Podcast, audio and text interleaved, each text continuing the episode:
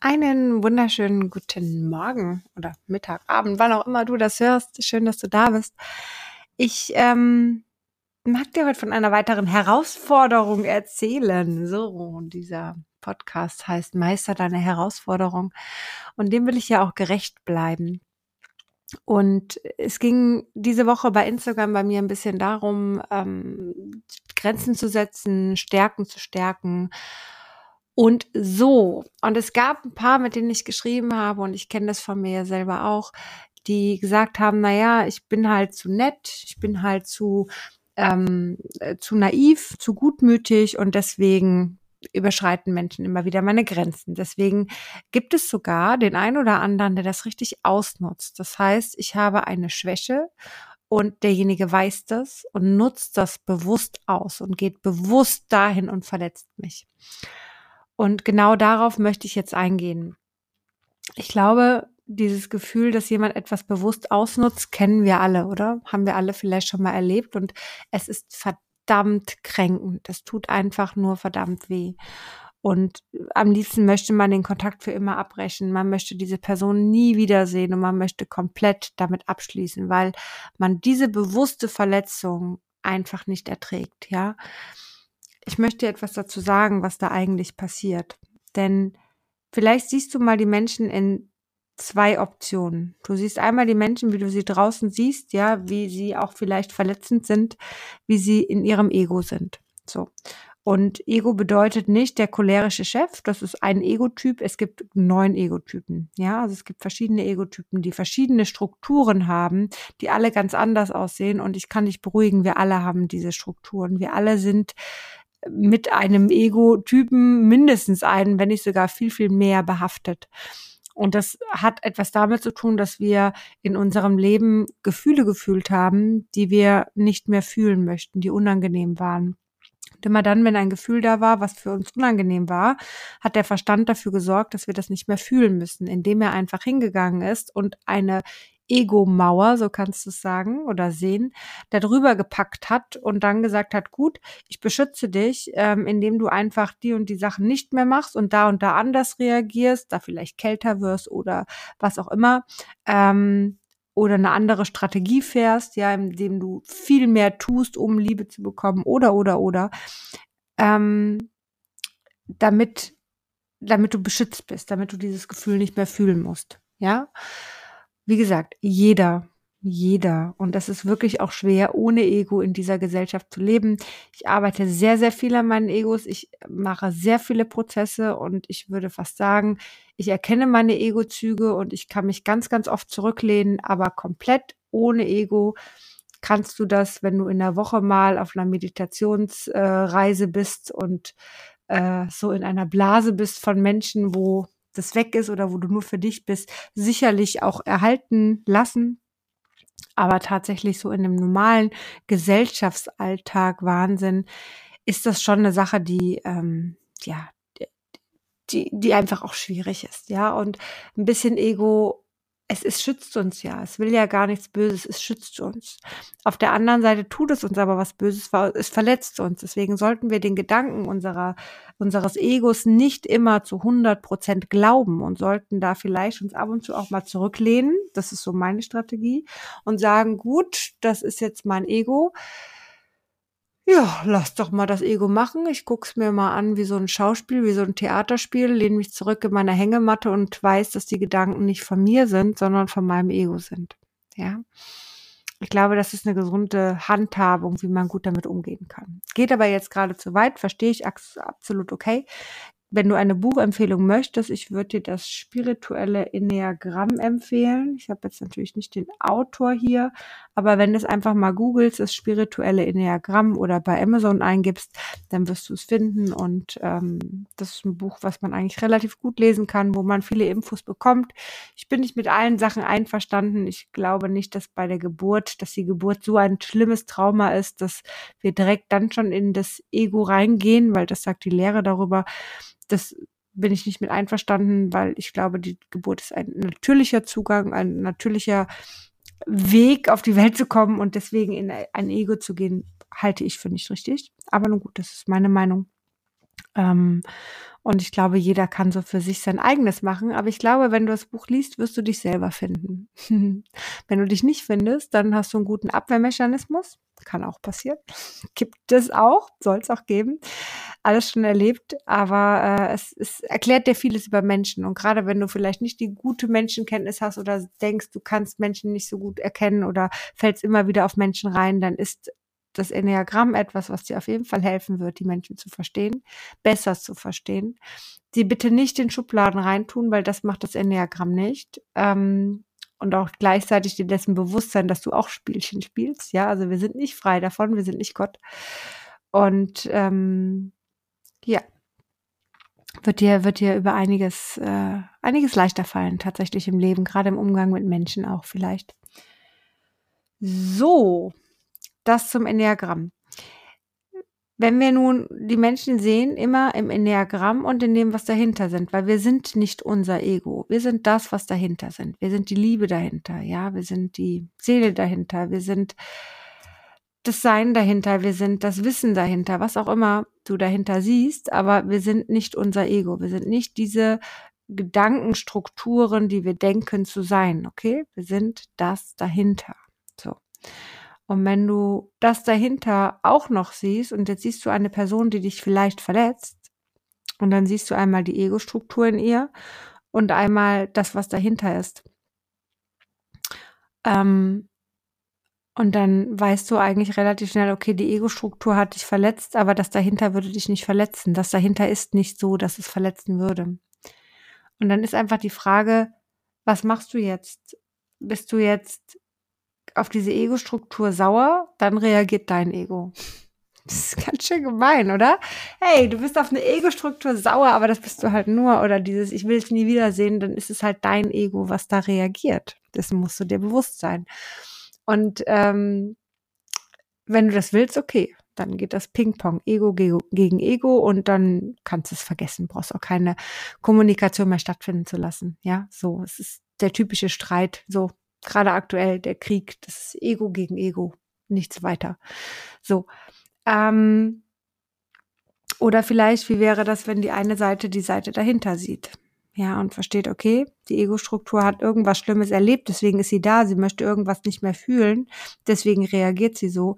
Ich sehe das dahinter. Das heißt niemals, dass du der Tat vergeben musst. Das heißt niemals, dass du mit den Menschen genauso weiter handhaben musst und genauso weiter leben musst. Das überhaupt nicht. Es heißt einfach nur, dass du für dich damit Frieden schließen kannst. Dass du für dich damit sagen kannst, gut, ich schließe damit ab. Gut, ich finde neue Wege damit umzugehen. Ähm, das ist so, das ist so der Punkt, den man, den man da für sich beschließen kann und der dazu sorgt, dafür sorgt, dass es dir besser geht, nicht der Person. Egal. So. Aber es geht nur um dich. Es geht nicht darum, dass es der Person besser geht. Viele denken bei Vergebung immer daran, ja, ne, dann tue ich der anderen Person ja was Gutes. Nein, darum geht's doch gar nicht. Es geht auch nicht darum, dass du aufgeben musst, deine Position aufgeben musst. Überhaupt nicht. Es geht nur einfach darum, dass du aufhören sollst zu streiten, dass du aufhören sollst, im Krieg zu sein mit einer Person, mit dir selber vor allen Dingen. Denn all deine Gedanken führen dir dazu, dass es dir nicht gut geht. Ja, das heißt, du sollst einfach nur bei dir ankommen. Einfach nur für dich loslassen, für dich in Ruhe sein und das lassen. Kleines Beispiel aus meinem Leben, wo mein Ego äh, vor kurzem nochmal angesprungen ist. Und zwar war das ein, äh, ein Schwiegermutter-Thema. Ähm, vielleicht kennst du der ein oder andere. Und äh, wenn man mit meiner Schwiegermutter über eine Sache nicht reden kann, dann ist es über Ernährung. Funktioniert nicht, weil sie es am besten weiß, wie Ernährung funktioniert. Punkt. Weiß sie. Sie weiß alles. Immer perfekt, was Ernährung angeht. Und sie weiß, was die beste Ernährung ist und kein anderer weiß das. Auch kein Wissenschaftler. Und ähm, äh, verändert sich aber ab und zu auch mal bei ihr. aber immer nur zu ihrem Besten. So. Und wenn wir jetzt in der Ernährung irgendetwas verändern, als Beispiel hatte mein Mann 2014 sich überlegt, vegan zu werden, oder mein Sohn hat eine Fructoseintoleranz und kann leider kein Obst mehr essen und keinen Zucker essen. Ähm, ich finde persönlich, Fasten hat mir geholfen, meine Allergien loszulassen. All solche Sachen. Ähm, ist das für meine Schwiegermutter natürlich nicht die richtige Ernährung, ne? weil nur ihre Ernährung ist die richtige Ernährung und sie weiß am besten, wie es geht. Und sie kommt sicherlich aus einer Zeit, aus dem, aus dem Krieg auch, den sie erlebt hat, wo das alles ähm, verständlich ist, was sie für einen Bezug zum Essen hat und ähm, sicherlich hat sie ein sehr, sehr gutes Körpergefühl, was Essen angeht. Sie hat eine sehr gute, ausgewogene Art, sich zu ernähren. Das ist großartig. Dieses Gefühl haben viele Menschen nicht mehr. Ich vor allen Dingen nicht. Aber viele andere Menschen auch nicht mehr, weil durch den Zucker und durch den übermäßigen Konsum, den wir haben, ähm, an verschiedenen Lebensmitteln, kriegen wir das nicht mehr hin. Ja, sie isst zeitweise echt viel Fett, auch viel Butter, aber das ist so in einem Rahmen, dass es okay ist. Also sie nimmt weder zu noch ab, ja, hält ihr Gewicht und ist trotzdem so, wie sie ist.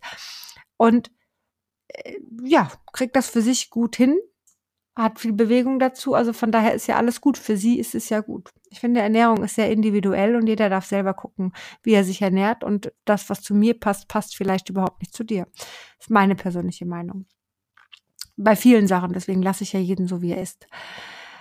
Fakt ist einfach, in dem Moment, wo es um das Thema Ernährung geht, und das ging es nun mal bei uns auch um Weihnachten, klar, mit einer Fructoseintoleranz und kein Obst und kein Zucker hat sich vieles verändert bei uns auch an Weihnachten an der, äh, an der Ernährung.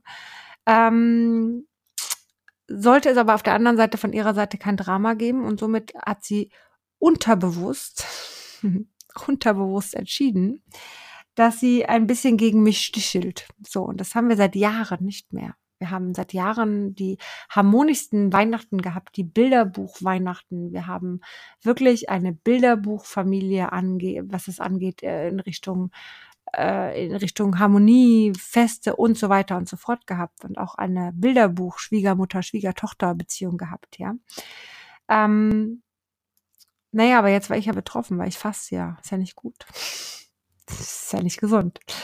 Und ähm, die Fructose von meinem Kind ist ja auch nicht gesund. Und ich muss das halt organisieren, sonst klappt das ja nicht logisch. Fakt ist, dass ich mich extrem verletzt gefühlt habe an Weihnachten und das sicherlich auch verletzend war und auch verletzende Worte waren. Und diese verletzende Worte waren aus ihrem Ego heraus. Und dessen muss ich mir bewusst sein. Auch wenn ich zuerst natürlich logischerweise mein Ego reagiert hat und gesagt hat, ich will sie nicht mehr sehen, ich möchte keinen Kontakt mehr, ändert das nichts daran, dass ich weiß, dass das mein Ego ist und dass es mir erstmal nur Zeit verschafft. Erstmal verschafft es mir Zeit, indem es sagt, hey, und jetzt musst du gerade keinen Kontakt haben. Ja, jetzt kannst du erstmal für dich zur Ruhe kommen. Perspektivisch ist es für mich keine Lösung, in diesem Ego, in diesem negativen Hängen zu bleiben. Und deswegen arbeite ich daran. Deswegen arbeite ich Themen auf. Deswegen gehe ich immer wieder in die Meditation, arbeite immer wieder an mir selber, habe mit Kollegen Austausch, wo ich einfach, ja, weiß, dass ich an mir arbeiten kann und das loslassen kann. Und am Ende des Tages jetzt für mich erkennen kann, guck mal, eigentlich ist sie zwei Personen. Sie ist das Ego und sie ist die Person dahinter. Und ich habe sie ja auch sehr, sehr liebevoll kennengelernt, ja, sehr fürsorglich für mich und sehr liebend vor allen Dingen auch. Ähm, nur ihr Ego hat sich halt davor gestellt. So. Und durch das Ego habe ich die andere Person nicht mehr gesehen und das Ego hat mich verletzt. Aber die Person dahinter würde mich vielleicht nicht verletzen. Ja. Wenn sie nicht, warum auch immer, selber verletzt worden ist. Und genau das ist es ja, ich werde vieles nicht verzeihen, dann Tat nicht verzeihen, aber diesen Menschen dahinter, der mir doch eigentlich gar nicht wehtun möchte, ähm, der mich auch eigentlich tatsächlich liebt, weil vieles, bei vielen ist Liebe, auch wenn man es nicht sieht durchs Ego, ist, ist einfach da. Und äh, wie, wie soll ich denn jetzt beiden Teilen böse sein. Weißt du, was ich meine? Ich kann dem Ego-Teil böse sein, ja, und kann sagen, ich finde es scheiße, dass sie in ihr Ego gegangen ist und ich finde es scheiße, dass sie, dass ihr Ego mich so verletzt hat und ich möchte mit ihrem Ego keinen Kontakt haben. So will ich auch nicht. Aber mit der liebenden Person dahinter habe ich sehr gerne Kontakt, weil das fand ich ja auch immer ganz schön. So, das bedeutet, meine neue Strategie ist ganz einfach. Ich rede einfach nicht mehr über Ernährung mit ihr ich mache das einfach nicht mehr. Und da kam schon der erste Test tatsächlich, den fand ich ganz, ganz spannend. Der erste Test war nämlich ähm, bei einem Besuch mit, äh, mit Kaffee und Kuchen und sowas. Ähm, einfach nur von uns, von mir die Aussage eigentlich zu meinem Vater, ich habe extra für dich die Kaffeemaschine angemacht, weil wir trinken ja keinen Kaffee mehr und wir haben diese Kaffeemaschine seit, ich weiß nicht, ein, zwei Monaten nicht mehr benutzt. Und daraufhin hat sie reagiert, wie, ihr trinkt keinen Kaffee mehr, warum trinkt ihr keinen Kaffee mehr? Und natürlich, drei Tassen Kaffee am Tag sind total gesund und sollte man weiter trinken. Lassen wir das, ja. Und ich bin schon wieder reingerutscht in ein äh, Gespräch, warum Kaffee denn vielleicht nicht gesund sein könnte und merkte, es hat keinen Sinn und merkte, dass ich das Gespräch einfach beendet habe. Und merke auch, dass also es hat mir wieder bewiesen, dass es einfach keinen Sinn macht, weil ich dann mit einem Ego spreche und ich möchte nicht mit einem Ego sprechen. Das heißt, ich suche mir als Strategie Themen aus, die mir besser gefallen. Und wenn mir keine Themen einfallen, was aber einfallen, weil es einfach ab und zu so ist, dass einem nichts anderes einfällt, dann kann man auch mal sich einfach nur anschweigen. Man muss nicht permanent reden. Man muss bei einem Familienfest nicht permanent neben der Person sitzen, mit der man eben nur einen Hauch an Gesprächsthemen haben kann, weil es anders nicht funktioniert. Ja, man kann aber trotzdem irgendwo in einem Kontakt sein. Verstehst du, was ich meine? Ja. Und man muss sich auch nicht jeden Tag melden oder jede Woche melden oder jede Woche sehen oder sowas. Spielt ja, das ist ja gar nicht notwendig. So, es reicht ja auch, wenn man sich ein paar Mal nur sieht, ja, oder nur ganz selten oder auch da dann einfach vielleicht ist die Qualität dann entscheidender als die Quantität.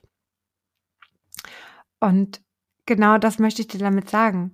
Wenn du aber permanent im Krieg bist und gerade wenn es um Familie geht, im Krieg bist mit den Menschen, dann wirst du nicht weiterkommen. Dann geht die Front gegen die Front und du hast Ego gegen Ego. Und wenn du für dich aber loslässt und einfach andere Strategien suchst und vielleicht auch mal schaust, was magst du an einer Person, was ist vielleicht nett an einer Person, ähm, ja, dass du das vielleicht, das dann vielleicht eher ein bisschen rauskitzelst, ja, eher dich damit beschäftigst als mit den negativen Sachen. Weil am Ende des Tages geht es um dich. Es geht darum, dass es dir gut geht. Und es geht nicht darum, dass es anderen immer gut geht. Anderen, die müssen sich ja um selber kümmern. Jeder hat seine eigene Verantwortung über sich selber. Du hast sie über dich. Und kein anderer hat sie über dich. Das heißt, du fängst für dich einmal an, an dir zu arbeiten. Das würde ich dir von Herzen wünschen. Ja. Und vielleicht auch mal zu sehen, dass du eigentlich ganz stark bist, indem du dir nämlich neue Strategien ausdenkst.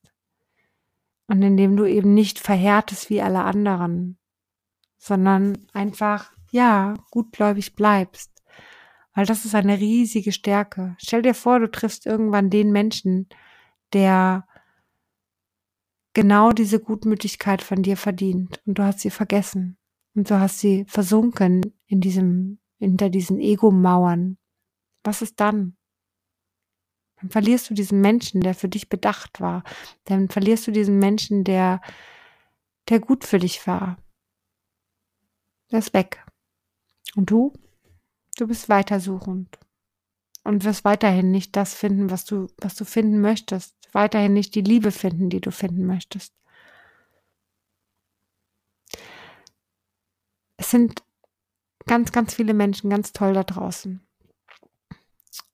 Und es sind ganz, ganz viele Menschen, noch mehr Menschen, noch toller da draußen. Das Problem ist nur, sie sind versteckt hinter Ego-Mauern. Und wir werden sie nicht kennenlernen, solange wie sie mit ihrem, sich hinter ihrem Ego verstecken. Und ich wünsche dir von Herzen, dass du nicht so ein versteckter Mensch wirst, sondern dass du dein Herz weiterhin offen lässt. Für dich Strategien findest, mit Sachen umzugehen und aufhörst, mit Egos zu kommunizieren. Auf einer gewissen Ego-Sprache. Genau. In diesem Sinne wünsche ich dir nun einen zauberhaften Tag und ähm, lass es dir gut gehen.